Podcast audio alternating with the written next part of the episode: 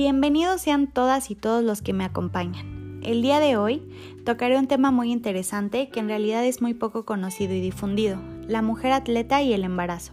¿Es posible que esta relación exista y sea beneficiosa para ambos componentes? Empecemos por mencionar en qué coincide una cosa con la otra. Los mejores años en la carrera de una deportista coinciden en su mayor parte con la edad fértil de la mujer, por lo que muchas de ellas se ven obligadas a retrasar su deseo de ser madres o de continuar con su carrera deportiva, debido a las dudas que existen respecto a la compatibilidad entre deporte y embarazo, por lo que me parece importante mencionar cómo es la interacción entre ambos.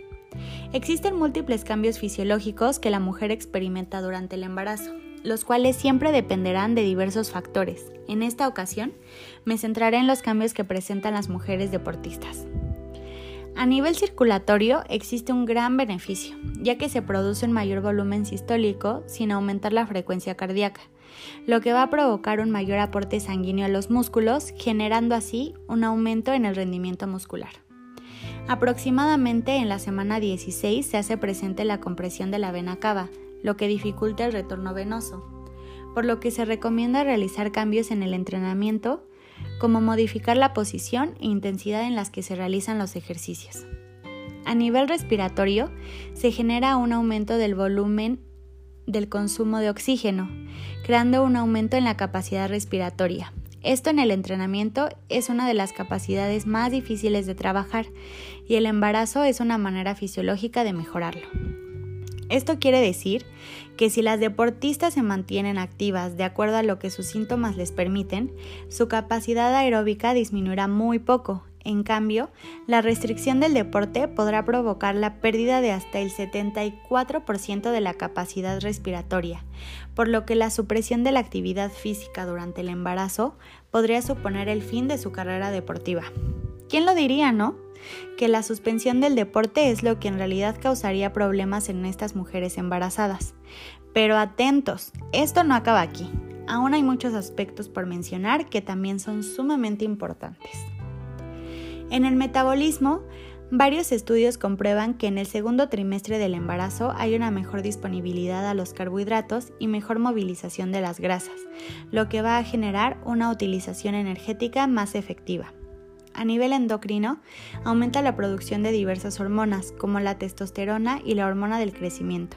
La primera asociada a la fuerza, consiguiendo así mayor masa muscular, y la segunda con la recuperación muscular.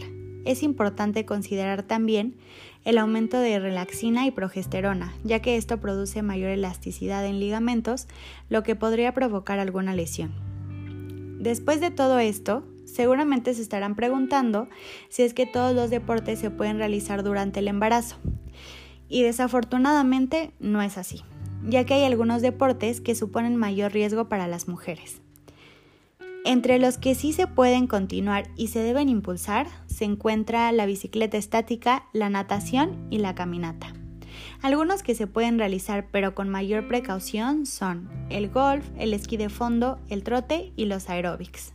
Y finalmente, los deportes que son 100% desaconsejados son el tenis, los deportes de combate, el alpinismo, el fútbol, el surfing, el rugby y entre otros que implican mayor riesgo de caídas, traumatismos y lesiones.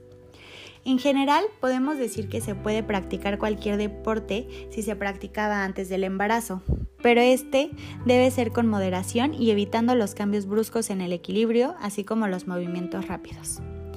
Se recomiendan los ejercicios de coordinación y resistencia, los ejercicios de espalda y abdomen, ya que disminuirán los dolores lumbares y facilitarán el proceso del parto. Se debe realizar por lo menos tres veces a la semana, evitar hiperflexiones e hiperextensiones.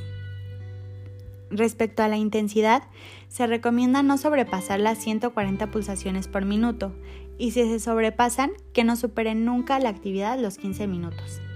Se debe interrumpir la actividad cuando la mujer se acalore, presente incomodidad o sensación de cansancio, así como evitar los ejercicios prolongados en ambiente caluroso y húmedo.